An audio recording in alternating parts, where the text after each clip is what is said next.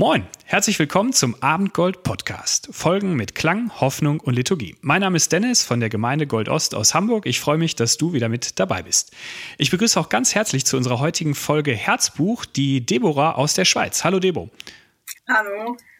Schön, dass ja, ich freue mich auch. Ähm, Deborah und ich, wir haben zusammen studiert vor vielen, vielen Jahren. Das werden wir gleich noch genau rausfinden, wann das war. Und äh, Deborah ist ein echter Büchermensch und darum wird es in der heutigen Folge auch gehen, nämlich darum, ums Lesen, um Romane, um Sachbücher und äh, da hat Debo viel zu erzählen von. Ähm, aber Deborah, stell dich doch mal kurz unseren Hörern vor, wer du bist, was du so machst und warum du vielleicht auch heute hier mit dabei bist. Gerne. Also mein Name ist Deborah Fasten, ich bin 40, verheiratet, wir haben drei Kinder zwischen vier und elf Jahren. Wenn ich mich so beschreiben würde, müsste, dann würde ich vielleicht sagen, Stichwort, ich bin Jesus-Nachfolgerin, ich bin auch sehr gerne draußen am Wandern, kochen, auch draußen auf dem Feuer zum Beispiel, das mache ich sehr gerne. Und ich schätze eigentlich die Natur als Ressource zur Erholung. Es ist einfach ein Ort, wo ich mich sehr wohl fühle. Ja, und ich lese viel. Ähm, das hat mir auch die Einladung eingebracht bei euch im Podcast. Vielen Dank, dass ich hier sein darf heute Morgen. Ja, herzlich willkommen. Genau, wir nehmen die morgens auf die Folge und übers Internet, weil äh, Schweiz-Hamburg ist schon eine Entfernung, aber die Technik genau. macht das möglich. Genau. ähm, genau, du bist, äh, hast erzählt, du bist wandern, du wanderst gerne. Da habt ihr in der Schweiz natürlich äh, Riesenberge. Ähm, da könnten wir auch eine Folge drüber machen, weil ich werde mich auch in einer Woche äh, Richtung Berge aufmachen in den Urlaub. Ja, sehr schön. Ja, sehr genau. Ähm, aber es geht heute um Bücher. Ähm, äh, Deborah und ich, wir haben eigentlich nur in letzter Zeit Kontakt über Social Media gehabt, ähm, aber wir kennen uns vom Studium her. Wir haben vor vielen, vielen Jahren äh, in dem schönen Gießen in Hessen studiert. Ähm, Deborah, kannst du dich noch erinnern, wann das war? Ja, das müsste so 2001 bis 2005 gewesen sein, ne? Schon genau, lange. ja, lange her, 20 Jahre, genau. Die Zeit schreitet ja. voran. Ähm, ja, genau. Genau, es geht um, um Bücher und die, das kam eigentlich daher, dass du äh, irgendwann bei, bei Instagram, glaube ich, immer mal wieder so ein Hashtag hattest, What I Read, und dann hattest du immer so Bücherstapel und das hat mich irgendwie interessiert, weil ich auch lese und dann dachte ich, wow, du liest viel. Ich wusste schon, im Studium hast du auch immer jemand, der da ganz gut unterwegs war. Aber ähm, meine erste Frage geht so in die Richtung, warst du schon damals im Studium auch so ein Büchermensch oder hat sich das erst in den letzten Jahren so bei dir entwickelt? Also ich habe schon als Kind gerne gelesen und auch viel gelesen. Im Studium, ja, da war natürlich schon die Menge an Fachliteratur zu bewältigen. Das habe ich schon auch gerne gemacht. Ähm, ich fand das ein Stück weit auch erholsam, nicht nur, weil die Texte manchmal auch schwierig zu verstehen waren. Aber da jetzt während des Studiums habe ich jetzt weniger zusätzlich zur Freit in der Freizeit zur Erholung gelesen, weil da war mein Bedürfnis an Literatur dann eigentlich schon gedeckt durchs Studium. Und ja, eigentlich hat sich in den letzten Jahren so ein bisschen entwickelt, dass ich äh, mehr gelesen habe, angefangen habe, mehr zu lesen.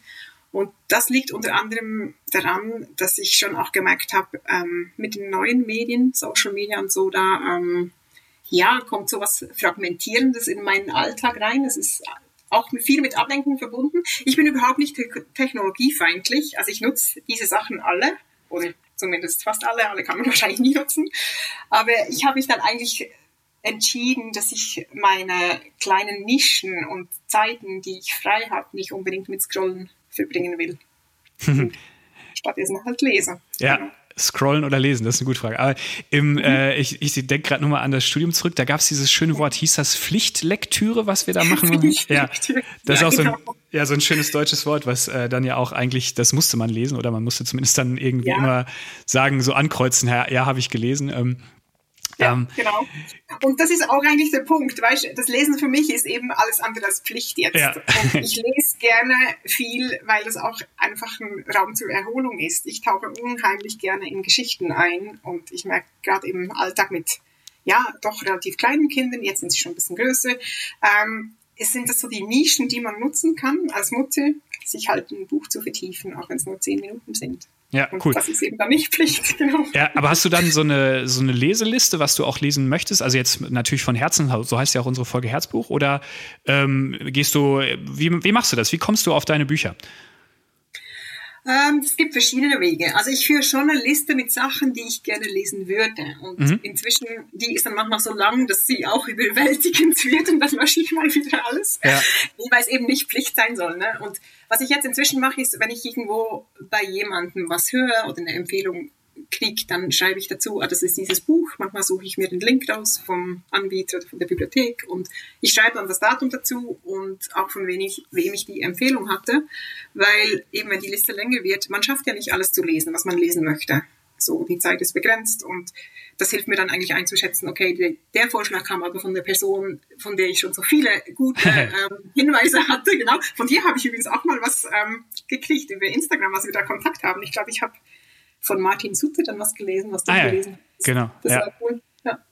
Also das ist das eine, dass ich halt mit Leuten jetzt gerade über Instagram, ähm, das ist schon cool, ne? weil da gibt es dann Reaktionen drauf oder man trifft die Leute eben in real life und spricht dann vielleicht auch über Bücher, weil sie meine Posts gesehen haben.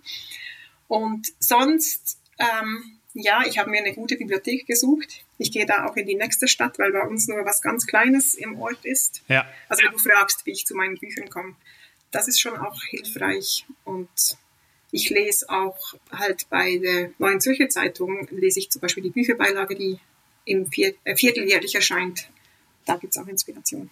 Cool, du hast verschiedene Quellen und mhm. ähm, in, in einer Stadt, wo ich mal gewohnt habe, da gab es auch so eine ganz tolle Bibliothek, da bin ich öfter hingegangen. Das war irgendwie auch so ein, so ein architekturmäßig schöner Ort, der einfach ah, inspiriert cool. hat. Ja. Ist das in deiner Bibliothek auch so, dass du, dass das auch einfach so ein Ort ist, der, wo man ein bisschen Ruhe findet, wo man auch inspiriert wird? Ja, würde ich schon sagen. Es ist ein relativ modernes Gebäude. Es ist eine alte Fabrik, die umgebaut wurde mhm. in Rapperswil, äh, Rapperswil-Jona am Zürichsee.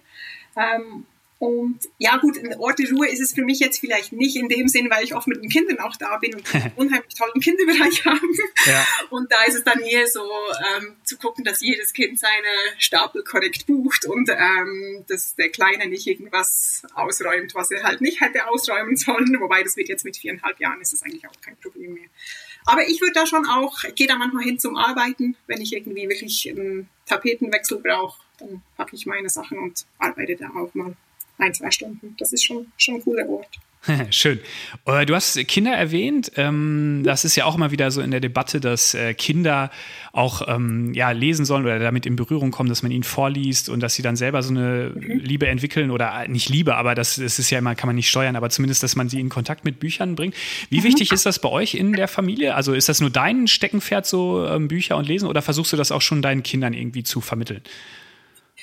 Also ich versuche das schon zu vermitteln und ich versuche aber auch gleichzeitig, dass das nicht als Druck kommt. Mhm. Also es nicht eben Pflichtlektüre wird. Natürlich die Schule verlangt, es wird bei euch sicher ähnlich sein, dass sie halt ein paar Sachen lesen oder dass sie auch dieses Antolin-Programm nutzen.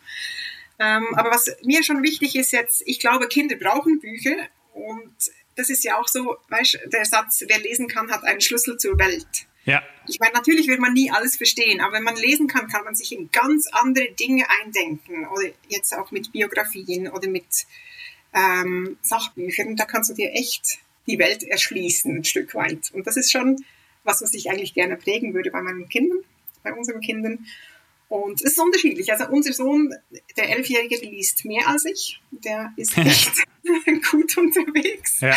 Da ist es dann eher die Frage, kann ich ihm wirklich ähm, helfen, die richtige Wahl zu treffen und dass der Nachschub stimmt. Ne? Ja.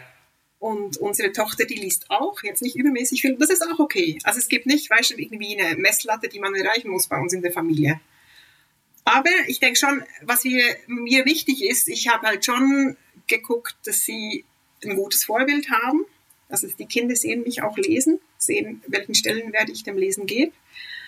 Und wenn ich jetzt so an unsere Wohnung denke, ich glaube, es gibt eigentlich fast keinen Raum in unserer Wohnung, wo sich nicht Bücher befinden. Und manchmal auch ungewollt. Also ich habe auch schon, weißt, wenn ich am Bad putzen bin, dann irgendwo versteckt im Kloschrank noch irgendwelche Comics gefunden, die da der Sohn versteckt hat, genau. ähm, ja, ähm, ja, das ist so. Das eine, das Vorbild und dann auch, dass wir halt gerade in den Ferien, wenn wir zusammen weg waren, dass wir oft den Kindern auch vorgelesen haben. Ja, cool. Wie muss man sich eure Wohnung vorstellen? Ist das äh, so, so, wie man das von so einem Professor, so einem Verrückten, wo jeder Zentimeter mit Büchern vollgestellt ist und die Stapel sind da schwere Bücherregale an der Wand? Ähm, ich habe, das fand ich früher mal so faszinierend. Also mich haben mal Bibliotheken fasziniert und dann mhm. gab es so aus New York so Wohnungen oder so, ja, wo dann wirklich so ähm, jeder Quadratmeter vollgestellt war. Ist das bei euch auch so oder wie, wie sieht das bei euch aus? Also ich finde es total toll, wenn es so aussieht, aber wir leben an einem Ort, wo der Wohnraum extrem teuer ist. Ja. Ich weiß nicht, wie es bei euch in Hallenburg ist. Ja, ist auch ist, ist nicht günstig, aber. das kann ich mir vorstellen, ja. genau. Aber es ist so, wir wohnen hier eigentlich so ein bisschen in der Steueroase der Schweiz und deswegen ist jetzt nicht so viel Platz.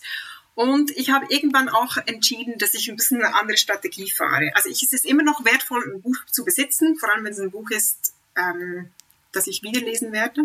Also zum Beispiel jetzt, ja, wenn wir vom Glauben reden, sicher die Bibel oder gute christliche Literatur ist es absolut wert für mich zu besitzen. Ja.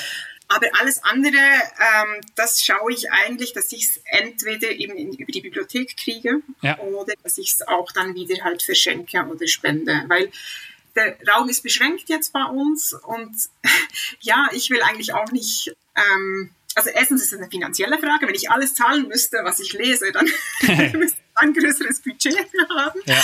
Das ist das eine. Und andere ist auch, weißt, man muss es ja dann auch pflegen. Also du musst die Bücher dann irgendwann wahrscheinlich wieder abstauben und gucken, neu einsortieren und so. Und ich, ich will einfach schlicht nicht so viel Zeit und Kraft und Ressourcen darauf verwenden, die Bibliothek zu pflegen, dass ich die zeigen kann. Ja. Das ist für mich nicht mehr so ein hoher Wert. Da hat auch ein Wandel stattgefunden. Ja, ich habe mal, äh, das, da, deinen Instagram-Kanal, den verlinken wir auch nochmal. Ähm, da habe ich auch mal irgendwann gesehen, äh, dass du auch, ich weiß es nicht, war der Eindruck, dass du auch so ein paar Bücher über diesen äh, Minimalismus so gelesen hast. Mhm. Ähm, mhm. Hat dich das auch inspiriert dann auch auf, obwohl du so eine Leidenschaft hast mit Büchern? Also ich merke eher, ich, ich behalte Bücher ähm, mhm. und äh, genau, also ich habe jetzt auch nicht so eine Wohnung, aber ich habe schon hier, letztens habe ich noch so einen Regalaufsatz gebaut, um noch mehr Platz zu schaffen. Oh, aber cool. ja, ja, aber ähm, ähm, bist du auch von dieser Minimalismusbewegung auch inspiriert? Hat dich das auch dazu gebracht, ähm, genau zu lesen, aber dann das auch weiterzugeben oder auszuleihen? Mhm. Also es ist schon, das fasziniert mich. Und gut, inzwischen ist es so ein ziemlicher Hype. Und ich würde nicht ja. sagen, Minimalismus ist das oberste Gebot. Weißt, es ist, ähm, ich finde es schon interessant, gerade in unserer modernen Zeit, wo so viele technologische Dinge, also diese Unterbrechung, die ich vorhin angesprochen habe mit, mit Social Media und so. Es ja. ist ja mit Material auch so. Je mehr du hast, desto mehr musst du pflegen. Du ja. ähm, brauchst dann vielleicht dein Wochenende, um die Garage auszuräumen und mal wieder Ordnung zu machen, dass du dein Fahrrad wieder reinstellen kannst. Also ich übertreibe jetzt ein bisschen, aber es ist wie, ich glaube, das Leben wird leichter, wenn man weniger Material hat. Ja. Aber das ähm, ist natürlich mit drei Kindern, ich meine, bei uns sieht es überhaupt nicht minimalistisch aus. Und ich finde auch immer, weißt, es geht, das Ziel ist nicht, möglichst wenig zu besitzen, sondern eigentlich die Dinge zu besitzen, die man wirklich verwendet und die auch meinem Ziel und meinem Sinn im Leben dienen. Also da jetzt nicht so diese ganz hardcore. Ich würde nicht als Minimalistin durchgehen, wenn du bei uns durch die Wohnung laufen würdest. Okay, genau. Es kann einen inspirieren, aber muss ja genau dann nicht wie so ein Asket ja. leben oder dann genau, dass man genau. nur ähm, irgendwie zwei T-Shirts hat und ein ja, Buch oder so. Asketismus mal, keine Ahnung, wenn wir die Kinder aus dem Haus haben. Ich finde, es hat schon, weißt, es hat schon was. Aber man muss auch irgendwie ähm, ja, überlegen, will man wirklich in diesem Extrem sein? Und das ist im Moment nicht das Richtige für uns. Aber, ja, es hat mir schon geholfen, manche Dinge loszulassen und eben zu sagen, okay, ich werde jetzt nicht bei all unseren Umzügen halt kistenweise und überkistenweise Bücher mitschleppen. Ja, ich habe le hab letztens bei so einem äh, Umzug noch auch ein paar Bücherkisten, das war auch ein Theologe geschleppt. das war lustig. Aber ich, ich glaube, es ist auch, was Leute anspricht, so dieses, ähm, genau, du hast ja, wir leben ja im, also hier in einer westlichen reichen Gesellschaft, hat Zugang mhm. zu vielen Sachen, aber ja. dann auch merkt man, es ist schön auf der einen Seite, aber dass es viele Leute eben auch ähm, ja, überfordert vielleicht auch. Oder man ja. merkt, äh, gibt ja jetzt auch diese Bewegung, dass viele dann ihr, ihre Wohnung aufgeben, um irgendwie in einem Van zu leben oder so. Ja, Natürlich genau. kann man das auch manchmal kritisch sehen, aber da ist ja, steckt ja auch irgendwie ein bisschen diese, diese Sehnsucht dahinter, dass eben genau. Konsum und Material nicht hm. alles ist, was man zum Glücklichsein braucht. Ja, exakt. Genau. Ähm, du hast vorhin äh, einen schönen Satz gesagt, so die, also ich kriege ihn nicht mehr genau hin, aber dass man mit äh, Büchern sich die Welt erschließen kann, äh, mhm. dass sie so ein Schlüssel genau. vielleicht auch sind. Ähm, mhm als wir, äh, da hat das vor, als wir studiert haben, da hat das Internet ja erstmal so angefangen und jetzt hat sich da ja schon, also die Welt so verändert, unsere Kinder wachsen jetzt damit auf. Ähm, ja. Und vielleicht sind es, wie es ja auch in so manchen Geschichten, so älteren Geschichten auch, sind es oft ja so unterschiedliche Welten. Ähm, wie, ja. wie, siehst du diese Welten, also diese analoge Welt vielleicht? Du sagst, durch ein Sachbuch kann man sich Themen erschließen, aber heute ist das ja oft, ähm, hat man einen ganz anderen Zugang. Man googelt irgendwas oder man, man guckt nur ein kurzes Video oder hört ein paar Sätze, liest einen Artikel oder oder so. Wie, wie siehst du diesen Gegensatz vielleicht mit wirklich sich in ein Thema oder auch in eine Geschichte zu vertiefen und das andere, dass man oft Sachen nur so, wie du sagtest, fragmentiert konsumiert? Wie, wie mhm. siehst du diesen, diesen Gegensatz?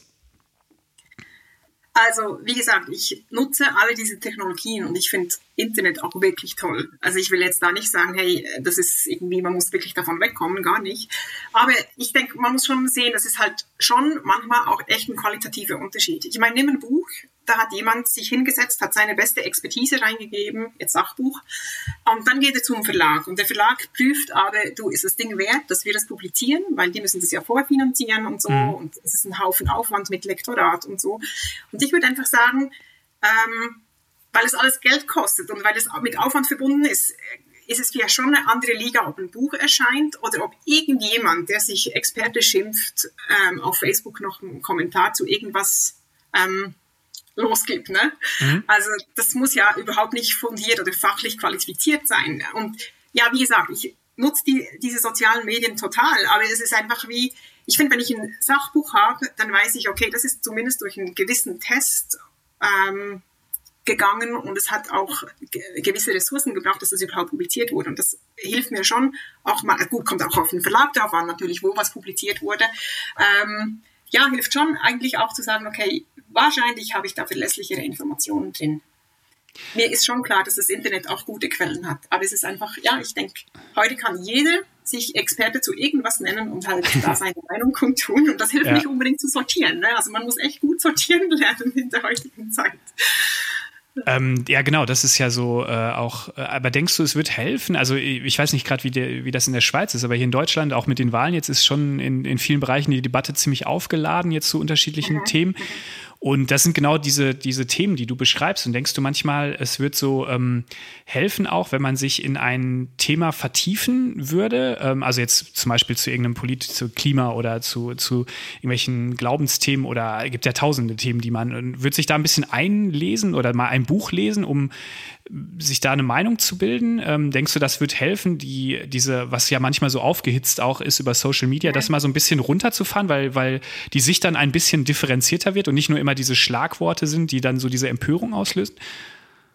Ja, ich denke schon, dass das helfen würde, wobei man schon auch gucken muss, aus welcher Ecke dann das Zeug stammt, das man liest. Ne? Ja. Ich denke, gerade Zeitung, ich meine, ich lese eine, eine Wochenzeitung mhm. und da weiß ich einfach, was da kommt, das ist sauber recherchiert. Ja. Ähm, aber trotzdem, die Zeitung hat auch eher eine linkspolitische Ausrichtung. Nicht krass, aber sie sind sicher nicht rechts. Und wenn ich das weiß, kann ich auch sagen, okay, ähm, ich weiß, was das ist, sie arbeiten gut, aber das ist halt in diese Richtung tendenziell. Mhm. Und ja, wie war nochmal die Frage vom Rest? Äh, nee, ob, ob, ja, ob, ob sich so wirklich in so ein Thema einzuarbeiten, ob das dann vielleicht hilft, die Meinung ein bisschen zu differenzieren und nicht nur so einseitig so zu sein, wie das manchmal eben, dann hört man nur irgendwo ein Thema und da sagt, das übernimmt man dann sofort diese Meinung, genau.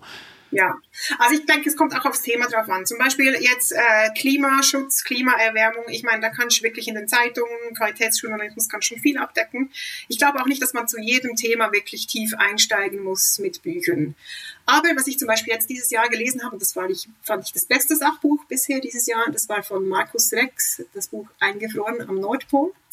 Schöner Titel. Äh, kennst du es? Nee, nee ja, kenne ich nicht. Äh. Okay, es ist echt spannend, weil das ist so gar nicht meine Welt. Ne? Also ich bin weder wissenschaftlich ähm, da irgendwie ähm, bei Klimaschutz zu Hause noch sonst irgendwie. Aber die haben eine Forschungsexpedition gestartet und haben sich mit einem Eisbrecher am Nordpol einfrieren lassen. Ah, doch, das hatte ich schon mal gehört. Ja. Genau, die waren groß in den Medien. Hey, und das Buch ist so gut geschrieben. Es ist echt lang, aber hat viele Bilder drin und es ist eigentlich fundiert. Man versteht es auch, wenn man nicht irgendwie ähm, ja, Meeresbiologe ist. Und das hat mir schon echt geholfen, da ein bisschen mehr Zusammenhänge zu verstehen und auch zu sehen, okay, das Thema wird wirklich immens wichtig werden in Zukunft. Aber bei Politik, das weiß ich jetzt nicht, ob man, ob es jetzt hilft, wenn man da von der grünen Kandidatin das Buch liest. Keine Ahnung. ja, das ist gerade die, äh, die Debatte hier in Deutschland. Aber genau. ähm, nochmal ein Thema weiter. Du, äh, wir haben jetzt ein bisschen auch über Sachbücher geredet, aber was, wo schlägt mehr dein Herz? So Sachbücher oder Romane, also oder Literatur? Also ich denke, eigentlich brauche ich beides. Mhm. Aber es kommt für mich sehr auf die Lebensphase drauf an. Ich habe vorhin angesprochen, dass es ähm, im Studium ja schon ziemlich viel gab. Ähm, du hast das Stichwort Pflichtlektüre genannt. Ja, und ich denke, ähm, oft lese ich halt Romane ähm, oder Belletristik einfach zur Erholung und das ist ein ganz anderer Anspruch, als wenn ich ein Sachbuch lese. Wenn ich ein Sachbuch lese, will ich ja was dazulernen. Mhm. Und beim bei Belletristik will ich vielleicht eher einfach in eine gute Geschichte eintauchen, die mich schon auch bitte gerne zum Nachdenken bringt und meinen Blick weitet, den Horizont weitet, aber das ist ein anderer Anspruch. Ähm, genau. Ja, das finde ich auch. Also das geht mir eigentlich ähnlich, dass ich, äh, genau, die Sachbücher, die, das ist ja auch oft dann schwer, die durchzuhauen. Äh, also mhm. du schaffst das, aber liest man manchmal auch ja ein bisschen selektiv. Ähm, aber ich finde mhm. auch so Romane, die geben mir auch, dass man mal, also klar, manche, die legt man ja auch weg nach vielleicht 20, 30 Seiten, weil man merkt, genau. das ist doch nicht oder ist. Aber wenn man wirklich in so eine Geschichte eintaucht, das finde ich schon sehr faszinierend. Und auch beim Buch, also ich finde immer spannend, dass dann so, ähm, also bei mir geht das so, äh, vielleicht geht es dir ähnlich oder du kannst uns deine Erfahrung erzählen, dass man dann auch ja anders als bei einem Film oder, oder anderen Sachen, Bildern, dass man so seine eigenen Bilder erschafft im Kopf mhm, und sich sowas genau, vorstellt. Ich habe ja. letztens zum Beispiel so einen Roman über die Bretagne gelesen und da war ich mal als 18-Jähriger im Urlaub und konnte mhm. dann so diese Bilder mit, mit dieser Geschichte verbinden irgendwie. Das hat ja, mir total ähm, äh, äh, genau geholfen. Wie geht's dir, wenn du so ein, in eine wirklich gute Geschichte eintauchst? Es ist schon so absolut so, dass man sich seine äh, eigene Welt der Geschichte eigentlich erschafft. Und das finde ich auch das Faszinierende. Ich sage auch oft den Kindern, also wir haben Ihnen Narnia vorgelesen von C.S. Lewis, ja. diese Reihe. Und ich meine, da gibt es auch eine neuere Verfilmung. Jetzt von vor ein paar Jahren gab es da, glaube ich, drei oder vier Folgen. Und mhm. ich will nicht, dass die Kinder mit den Filmen anfangen. weil ich ja. finde es eigentlich wie schade, wenn man ihnen diesen Reichtum nimmt, das eigene Narnia zu erschaffen. Vielleicht ist es ein bisschen pathetisch, aber diese eigene innere Welt, ähm, diese Vorstellungswelt zu kultivieren, genau. Ähm, und wie, wie haben Sie auf Narnia reagiert?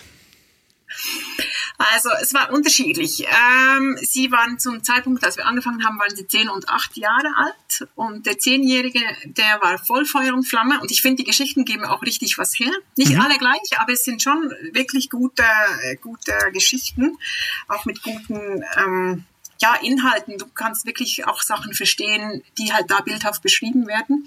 Und bei der achtjährigen Tochter, da hast du schon gemerkt, ähm, die hat die Spannung einfach fast nicht ausgehalten, musste dann so rumtänzeln, wenn wir vorgelesen ja. haben. Ähm, und da muss man auch ein bisschen gucken, dass man die Kinder natürlich begleitet, dass sie dann nicht so total aufgewühlt oder in der totalen Spannung dann zum Bett gehen müssen, jetzt in, in Ferien oder so.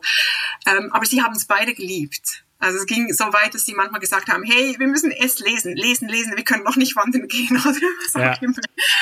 ja.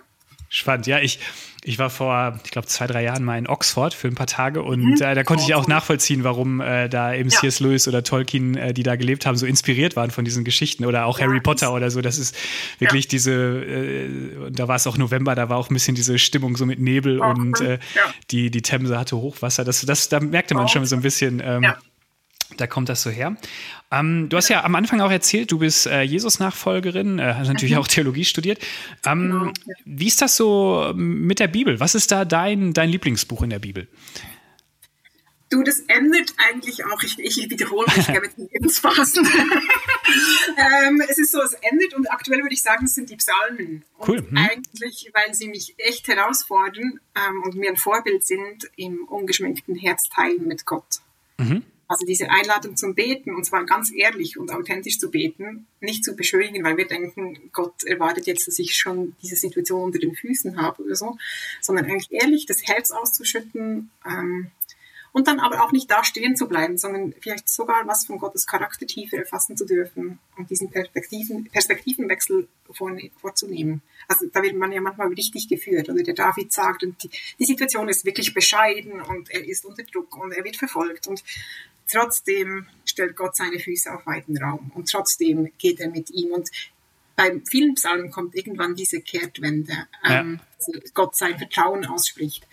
Und das gelingt mir nicht immer, aber es ist eigentlich schön, dann da einzutauchen und eigentlich in dem drin, in den Herausforderungen, in denen ich gerade stehe, ähm, diese Vorlage zu haben. Man muss ja nicht alles selbst neu erfinden. Die Psalmen sind jahrhundertelang von Leuten gebetet worden und das hat auch was zutiefst Tröstliches, finde ich. Ja, auch äh, genau, Jesus hat sie ja auch am gebetet oder am Kreuz gebetet ja, und genau, ähm, ist schon ein tiefes, ja, es ist so ein Gebetsbuch, was und was, was ich, äh, wir hatten das in unserem Vorgespräch, ähm, bei Goldost haben wir ja auch ein bisschen diese Liturgie entdeckt, so, ähm, was ja auch mhm. so Texte sind oft die, äh, manchmal neuere, aber oft auch alte Texte, die mhm. schon viele Menschen einfach in Gemeinschaft so ja. gebetet haben und ich finde so auch in diesem Psalm, deswegen, da, da steckt auch einfach diese Kraft der Gemeinschaft drin, auch wenn sie mal ein einzelner genau, Mensch ja. irgendwie so geschrieben hat, aber dass sie dann eben zu so einem Kulturgut auch zu, zu einer Offenbarung werden, das ist schon auch toll.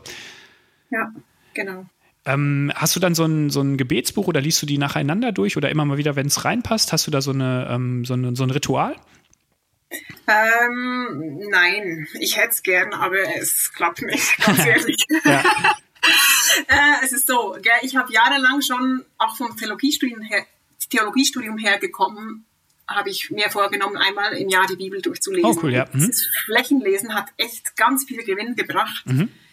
Ähm, ja, und das ist ein bisschen öde zu sagen, aber ich denke schon, mit drei Kindern und Beruf, das Leben ist schon auch voller geworden, also auch schon.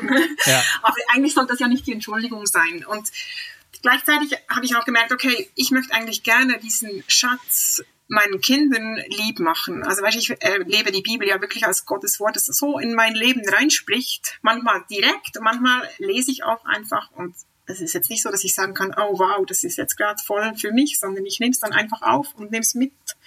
Und Gott kann es irgendwann wieder aus meinem Herzen hervorbringen oder ich äh, ähm, führt mich wieder an der Stelle ran. Aber ich wollte eigentlich schon gerne auch, dass die Kinder es schätzen lernen, ähm, sie sind jetzt noch nicht in der Pubertät. Diese Ablösung hat noch nicht stattgefunden. Also kann man auch vielleicht noch mehr ähm, mitgeben, weil sie es noch eher annehmen. Und wir haben angefangen, oder wir haben es lange Zeit, haben wir es versucht, diese Familienandachtgeschichte, weißt du, dass man sich zusammen ja. hinsetzt und Bibel liest. Und ganz ehrlich, das hat bei uns eigentlich nie geklappt. okay, ja. ähm, das ist irgendwie schon auch, ich sage das nicht so leichtfertig, weil ich meine, wir sind eine Pastorenfamilie und das ist schon, also weißt du, ich hätte es ja gerne im Griff. Aber ich glaube auch, dass es nicht darauf ankommt, dass man das im Griff hat im Endeffekt, sondern dass es darum geht, wirklich diese Beziehung zu Jesus zu leben. Mhm. Und vor ungefähr einem halben Jahr oder einem Jahr sogar schon haben wir angefangen mit den Kindern beim Frühstück. Also diese Koppelung an ein festes Ritual. Ich meine, Frühstücken tun wir jeden Tag, wir sitzen ja. zusammen. Ähm, haben wir angefangen von einem Bibelleseplan zu lesen vom Bibellesebund. Der, der Kinderplan, der gute Start. Ja. Ich denke, das gibt es bei euch auch. Hey, und das ist total kurz. Also es ein, sind drei, zwei, drei, zehn Verse aus der Bibel und dann stellen wir kurz die Frage, ähm, was beschäftigt euch, was fällt euch auf? Und dann lesen wir einen kurzen Abschnitt in der Erklärung. Und es dauert fünf bis zehn Minuten und dann beten wir zusammen. Oder einer von uns Eltern betet. Und das ist eigentlich alles, was wir machen mit den Kindern. Und mhm. die Kinder haben auch angefangen, danach zu fragen. Also erinnern, erinnern uns selbst daran, dass wir es vergessen haben, manchmal beim Frühstück. Ja. Und ich muss ganz ehrlich sagen, dieses Lesen in Gemeinschaft, ja, das ist vielleicht nicht das, was ich als Theologin jetzt vielleicht ähm, brauchen würde, ähm, im Sinn von, dass es genügt. Ich meine, natürlich wäre es besser, ich würde mehr lesen. Aber es ist so zumindest, dass ich mit den Kindern in Gemeinschaft jeden Tag ein bisschen was von Gottes Wort aufnehme. Und ich erlebe auch persönlich, erlebe ich Gottes Reden dadurch, auch wenn das der Kinderleseplan ist. Es ist Gottes Wort und es passt auch bei mir rein.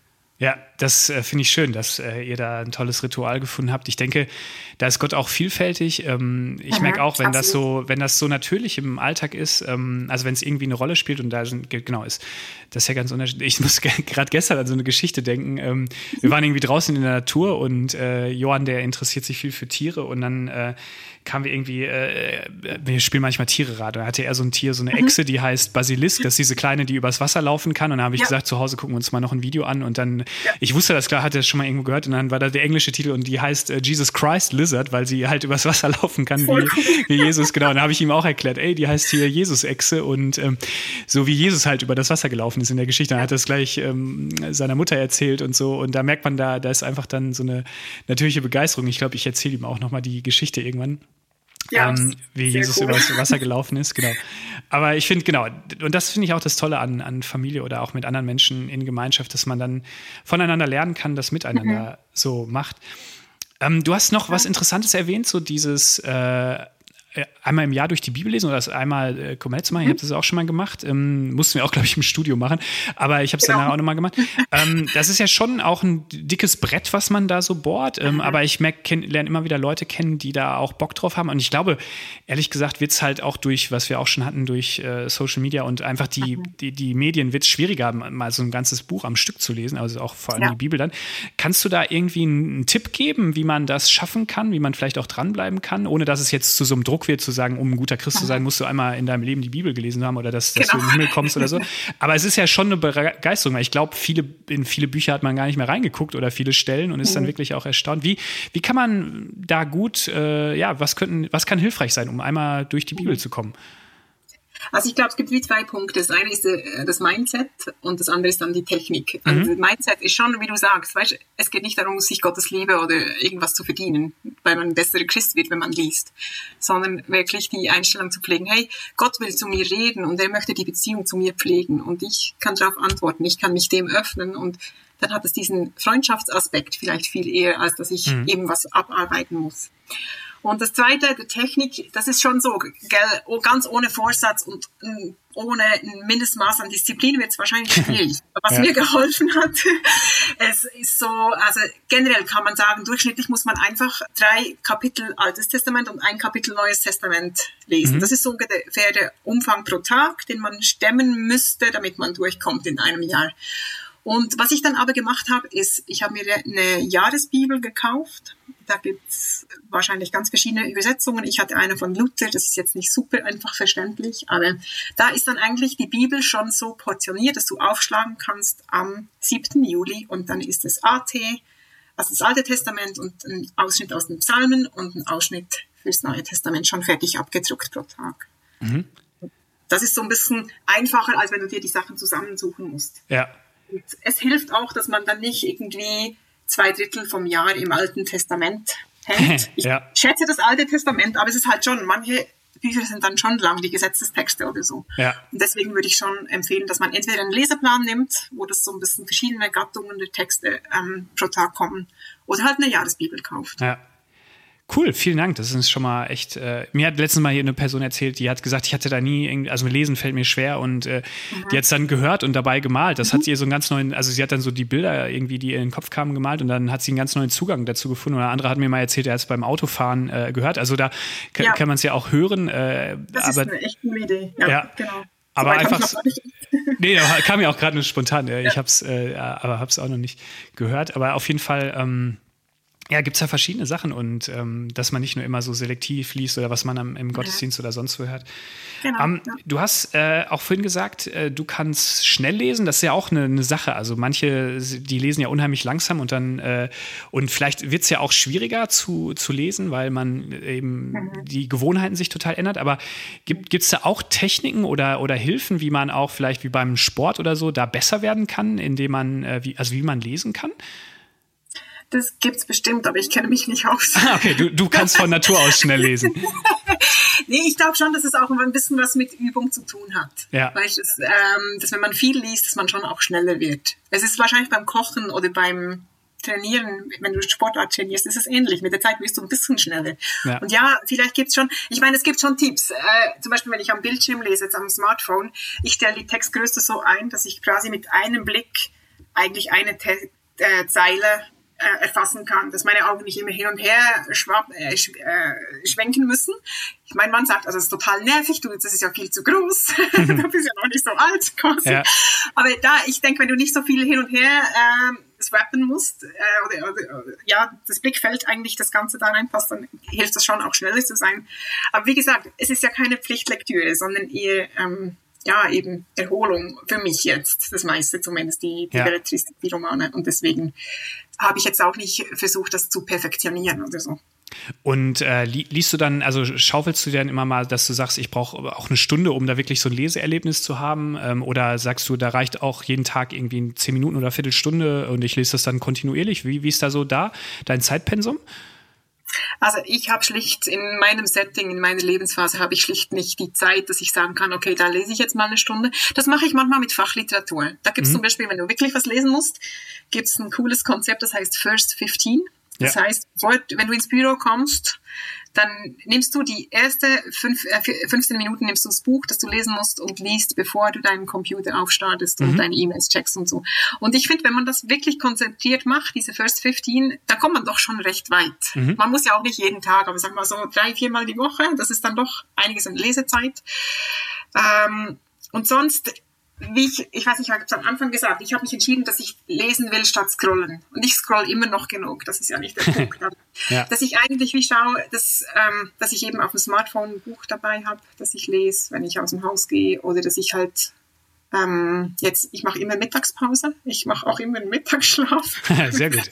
Das ist gesund, habe ich gehört. genau, das ist so meine äh, Mutterverwöhnprogramm. Nee, einfach das hilft mir dann wirklich auch wieder fit zu sein am Nachmittag. Das ist so meine Lebensstruktur, Tagesstruktur.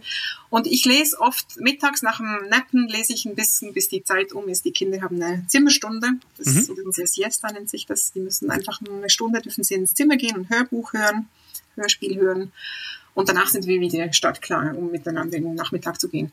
Und da lese ich schon. Und was ich auch mache, ich lese abends im Bett vorm Einschlafen. Mhm. Und ich glaube, es ist so die Mischung zwischen, ja, ich will lesen statt scrollen und auch, dass es halt wirklich in den Alltag eingebaut ist und dass diese Zeiten, dass man wirklich eben zum, zum Buch greift, bevor man ins Bett geht zum Beispiel. Oder was auch immer bei dir dann funktioniert. Ja. Ist, ist das auch ein Hashtag Lesen statt Scrollen oder hast du den gerade so? Äh ich weiß nicht. Also ich kann nicht mal sagen, dass es von mir ähm, stammt. Ich glaube, es gab mal eine Bewegung, die hieß Read in State. Äh, lesen statt irgendwas anderes. Ja. Und das müssen wir jetzt mal googeln. Das kann ich jetzt nicht sagen. Und setzen wir dann, genau, setzen wir dann vielleicht hier unter den Podcast, wenn wir den irgendwo genau. bewerben. Lesen statt ja, du kannst natürlich Hashtags beliebig erfinden. Vielleicht ja. mal jemand schneller und dann gibt es es schon. Genau, gucken wir mal. Gibt es ja immer viele schon. Ähm, die Urlaubszeit ist da, der Sommer ist da und äh, mhm. wir, wir können wieder ein bisschen reisen. Äh, äh, gib uns doch vielleicht nochmal ein ja, zwei, drei Tipps, was man lesen könnte diesen Sommer, vielleicht Klassiker oder auch was Neues. Ähm, was kannst du empfehlen im Moment? Mhm. Ähm, in der Vorbereitung hast du mir gesagt, das ähm, sollen Bücher sein, die ich dieses Jahr gelesen habe. Da habe ich mal geguckt. Das ist ganz praktisch, wenn man es auf Instagram posten kann, man ja, zurückscrollen genau. und sehen, was man gelesen hat. Also das ist sicher das eine, dass die Leute sonst auch bei meinem Feed gucken können. Ähm, es kommt natürlich darauf an, was du für ein Genre lesen willst, also welche Gattung. Willst du eher einen Roman lesen oder eher ein Sachbuch? Oder suchst du was für die Kinder? Ich kann dir für verschiedene Sachen was sagen. Sag mal einen guten, Rom guten Roman. Magst du Krimis? Ähm, nee, nicht so. Nicht so, okay. Also, kürzlich habe ich die Mitternachtsbibliothek gelesen von mhm. Matt Haig. Ich hoffe, mhm. man spricht ihn so aus. Englische Schriftsteller. Ähm, er kann wirklich sehr gut schreiben. Also er hat echt eine Gabe im Formulieren. Das ist wirklich sehr ansprechend. Die Geschichte läuft so. Ist eigentlich ein relativ ähm, ja, deprimierende Einstieg. Also die Nora sieht, die ähm, Hauptperson, die ähm, begeht Suizid. Und das ist schon relativ dunkel dann der Anfang. Aber der Punkt ist eben, dass sie stirbt nicht, sondern sie kommt in die Mitternachtsbibliothek. Das mhm. ist ein Ort, eine Bibliothek, da vergeht die Zeit nicht. Und ihr wird dann wie gezeigt, dass diese Bücher, die da stehen, das sind mögliche Leben, die sie hätte leben können, wenn sie sich an manchen Punkten anders entschieden hätte. Und ist eigentlich schon echt faszinierend. Hm. Also weißt du, der Gedanke, wenn ich jetzt damals nicht in Gießen Theologie, Theologie studiert hätte, ja. Ähm, ja, dann würden wir jetzt einen Podcast nicht aufnehmen wahrscheinlich. Ja, genau, das ist diese, diese Zeit. Ja. Oberflächliches Thema, okay. Aber es könnte auch sein, dass ich zum Beispiel meinen Mann nicht getroffen hätte oder dass ich jetzt zum Beispiel diese Bewerbung an diese Stelle, Stelle nicht ge geschrieben hätte, dass ich diesen Job nicht gemacht hätte. Und die Nora Seed kann dann verschiedene ähm, Leben, mögliche Leben ausprobieren. Und ich verrate dir jetzt nicht, wie es ausgeht. Ja, genau, nicht, nicht spoilern. ja, Matt Haig kann ich auch empfehlen. Ich habe mal ein Hörbuch von dem gehört, von mhm. Christoph Maria Herbst gesprochen. Ich weiß nicht mehr, wie das hieß, aber es ging auch so ein bisschen um, äh, so, ist immer so ein bisschen äh, mystisch auch, aber er war ja. auf jeden Fall ein cooles Buch. Hatte habe ich bald. Manche Bücher liest man ja, vergisst man die wieder, weil, aber das hatte ich mir ja, behalten, genau. weil auf jeden Fall spannend. Ich glaube, da gab es ein paar Menschen, die unheimlich alt waren und dann so un genau. unerkannt waren in der. Äh, genau. Äh, ja. wie man die Zeit anhält, heißt Genau, wie man die Zeit anhält, so heißt das, genau. Das war auch. Das ist auch das fand ich auch echt sehr gut. Spannend. Und deswegen habe ich mich echt gefreut, dass ich gesehen habe, dass der dieses Jahr ein neues Buch ja. reingehauen hat. Deswegen, ja. Genau, genau vielleicht äh, gute Empfehlung. Ähm, und so Richtung ähm, Sachbuch, hast du da auch irgendwie was, was man vielleicht, wenn man sich eher bilden möchte? ja, also ich habe es vorhin erwähnt, das Buch von Markus Rex, Eingefroren am Nordpol, das ja. hat mich echt fasziniert. Da gibt es auch eine ganz, ganz schöne Kinderbuch-, Jugendbuch-Variante davon. Das ähm, weiß ich den Titel jetzt gerade nicht, aber das findet ihr bestimmt, wenn ihr eingefroren am Nordpol googelt. Einfach weil, also ich interessiere mich auch für Biologie und natürlich auch für Klima und so. Jetzt nicht, dass ich gerade auf die Straße gehen würde, aber ich denke schon, es ist echt wichtig, dass man sich damit beschäftigt. Und der Markus Rex, der schreibt einfach echt verständlich und das war, da habe ich, obwohl es über 300 Seiten sind, habe ich echt gerne gelesen. Genau. Cool, genau. Das äh, sind schon mal zwei Tipps. Das ist gut. Und noch einen dritten, irgendwas, was, was du so spontan empfehlen würdest? Also du liest nicht gerne Krimis, aber da gibt es trotzdem. Ja, genau. Das mögen ganz schön viele. Also von daher bin ich da nicht die ja. Referenz, sondern ich glaube, viele Menschen lieben nee, Krimis. Also musst du auch nicht lieben, das ist ja. völlig okay. Nee, also was ich schon ähm, gerne gelesen habe, und da kommt jetzt im Herbst auch ein neues raus, das reicht nicht ganz für die Sommerferien, aber das ist von Louise Penny, kanadische Schriftstellerin. Ähm, das ist eine Serie, die heißt, also der Protagonist heißt Gamache. Das ist ein ähm, Chefermittler bei der Sûreté de Québec, also kanadische ähm, ja, das ist auch eine Mordkommission irgendwie. Ähm, es ist so, der 17. Band erscheint jetzt und ich mochte eigentlich fast alle. Also sie schreibt auch exzellent. Die Figuren sind einfach gut beschrieben. Es ist spannend und es gibt auch Krimi-Autoren, die brauchen dann 700 Seiten und das ist dann so ein bisschen lang. Ne? Aber ja, genau. bei 200, 300 glaube ich. Und wenn man vorne anfangen will, kann man das Dorf in den Roten Wäldern, heißt der erste Band, kann man das nehmen. Und sonst, wenn man nicht die ganze Reihe lesen will oder irgendwie besonders Wert auf ähm, die Chronologie legt, die kann man auch einzeln lesen. Dann könnte man zum Beispiel ähm, The Beautiful Mystery, das heißt auf Deutsch Unter dem Ahorn, könnte mhm. man lesen. Das könnte ich empfehlen, von Louise Penny. Cool. Ähm, Danke. Wir, wir, werden auf jeden Fall die Bücher auch äh, unten in der Podcast-Beschreibung verlinken, sodass man die dann cool. auch finden kann. Genau. Äh, da hast du uns jetzt auf jeden Fall inspiriert, ähm, dass, dass, du auch zeigst, ähm, natürlich äh, ist das dein Leben oder du hast da ein, ein, einen Weg gefunden, aber einfach, dass man auch vielleicht im vollen Alltag ähm, Bücher integrieren kann und Bücher auch mhm. nach wie vor ähm, wertvoll sind, zeigt ja auch, der viele haben ja das Buch schon tot gesagt, aber es lebt ja immer noch. Äh, ja, und, genau, ähm, erstaunlich, ne? Genau. ähm, wir kommen langsam zum Schluss und mhm. vielleicht noch äh, so eine letzte Frage, können wir beide vielleicht sagen, so ein mhm christliches Buch, was du gut findest? Also muss jetzt kein aktuelles sein, sondern was dich da irgendwie vielleicht inspiriert hat, kann auch Sachbuch, kann auch was anderes sein, aber irgendwie so ein christliches Buch, was du, wenn dich jemand fragen würde, vielleicht auch jemand, hier hören auch immer wieder Leute rein, die wenig Bezug zur Kirche haben, also wenn, ist, ist eigentlich egal, ob das jetzt, aber was würdest du empfehlen, so, wenn man, was ist dein Lieblingschristliches Buch vielleicht? Ja, das ist jetzt eine schwierige Frage, weil ich nicht sagen kann, ich habe ein Lieblingsbuch. es kommt so ein bisschen darauf an. Also wenn ich jetzt äh, was empfehlen kann, was eher kurze Kolumnen sind, ähm, die so ein bisschen ins Nachdenken bringen, ähm, dann würde ich von Thomas Schödin, das ist ein Schwede, das Buch empfehlen. Ich muss kurz gucken, wie es heißt. Ähm, beginne jeden Tag wie ein neues Leben, glaube ich. Genau, beginne jeden Tag wie ein neues Leben. Das sind kurze Kolumnen und ich finde, er greift so aus dem Leben raus, äh, so Situationen und beschreibt die dann, wie er das auch mit, mit Gott erlebt. Ähm, das ist schon spannend. Ich würde jetzt nicht sagen, das ist mein Lieblingsbuch und das wird es auf alle Zeiten bleiben, sondern es ist doch auch eher was, was ich halt Anfang des Jahres gelesen, gelesen habe. Ähm, Wenn es ein Klassiker sein darf, ein bisschen umfangreicher. Ich habe vorhin erzählt, dass wir mit den Kindern Narnia gelesen haben mhm. und das würde ich auch noch ein drittes Mal lesen. Also cool. Das sind schon ja. wirklich schöne Geschichten. Ja, es ist ein bisschen gewöhnungsbedürftig, äh, dieses Fantasy-Genre, aber es sind wirklich ganz schöne Stellen auch drin und auch Sachen, die man echt so Zitate rausschreiben könnte. Ja, ja, das, das äh, ist wirklich tief und auch spannend und, und wirklich witzig und gut geschrieben. Genau. Ja. Ich denke, ich habe auch viele christliche Bücher, die mich inspiriert haben, aber ich denke gerade an, äh, da bin ich auch noch dran, das lese ich immer mal so nebenbei, ist äh, über die äh, Wallfahrtspsalm von Eugene Peterson, mhm. äh, der ja. vor zwei Jahren, glaube ich, verstorben ist, Theologe aus den USA. Ja. Und äh, das heißt äh, Obedience in a Long Direction. Und äh, das finde ich immer sehr inspiriert, weil er auf der einen mhm. Seite auch ein bisschen kritisch ist, auch schon, das ist, glaube ich, mhm. aus den 80ern, aber immer noch brandaktuell, was er oft so ja. kritisiert, aber auch dann immer eine tiefe Spiritualität, tiefe Beziehung zu Gott und äh, ja, einfach ähm, eine gute gute Mischung, die ich, wenn ich das lese, danach mhm. geht es mir irgendwie immer besser so. Ja, das ist cool, weil du von jemandem lernen kannst, der wirklich einen langen Weg mit Jesus und auch im Dienst ja. hat, zurückgelegt hat. Gell? Das werde ich schon, das werde ich mir auch raussuchen. Ja. Dann. Genau, sag uns noch mal kurz zum Schluss, wie dein Instagram-Channel heißt. Äh, das ist at Debova, also wie Deborah Fassen, mhm. Debora mit V. Genau. Cool. Da könnt ihr reingucken. Ja, werden wir auch verlinken. Vielleicht kriegst du dann ein paar neue Follower. Mal schauen. ähm, äh, auf jeden Fall, ähm, Deborah, ganz herzlichen Dank für deine, ähm, für deinen Einblick, für deinen offenen Einblick auch in dein Leben mit Büchern ähm, und in dein äh, auch Leben in der Schweiz, in der Steuerhaus. und äh, das genau. das Klischee. Gell? Ja, genau. Nee, echt, es war mir eine Ehre, dass du mich eingeladen hast. Ich habe es genossen, mit dir zu reden, dich nach so langer Zeit wieder zu sehen. Ja, genau. Das, Vielen äh, Dank. Es ja. war gut. Und äh, genau, wir sind bei Gold Ost in der Sommerpause. Ähm, haben jetzt vielleicht noch ein bisschen was äh, euch für die Ohren geliefert, wo ihr auch mal Inspiration habt, mal wieder ein Buch in die Hand zu nehmen oder auch vielleicht was von den Tipps zu nehmen oder was ganz Neues. Einfach mal in die Bibliothek oder im Buchladen zu gehen, einfach mal was rauszugreifen. Das sind auch oft gute Treffer.